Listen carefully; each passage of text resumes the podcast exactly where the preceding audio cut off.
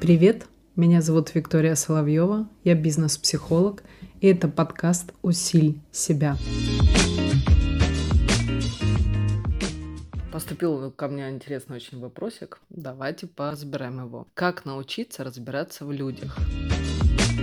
Ребята, скажу вам точно и однозначно. Первое, что вы должны сделать, это задать себе вопрос. Для чего? Зачем вам это? Это интерес, это любопытство, это игрушка на 5 минут. Для какой цели? Почему? Если цель разбираться в людях недостаточно и, соответственно, вас не будет до такой степени мотивировать, то возникает вопрос, в принципе, для чего вы и как вы будете применять это в жизни. И если с этим что-то конкретное связано, например, ваши рабочие дела, например, ваш профессиональный рост, личностный рост и так далее, то тогда нужно определить пул задач, что вы хотите знать, увидеть, разбираться, конкретно в людях. Ну что? Потому что понятие «я хочу разбираться в людях», оно настолько обширное, что оно недосягаемо. И как бы вы ни старались разбираться в людях, все равно будет какой-то момент, где вы как будто бы не знаете. И чтобы не появилось чувство вины и самоуничтожения по поводу того, что что ж я столько сил и времени потратил, а так и не научился понимать людей и разбираться в них, то в этом отношении нужно понимать, для какой цели. Если это работа, то значит э, нужно определить, что бы вы хотели. Для того, чтобы определить, нужно очень простое действие сделать. Задайте себе вопрос, для чего, и подберите несколько вариантов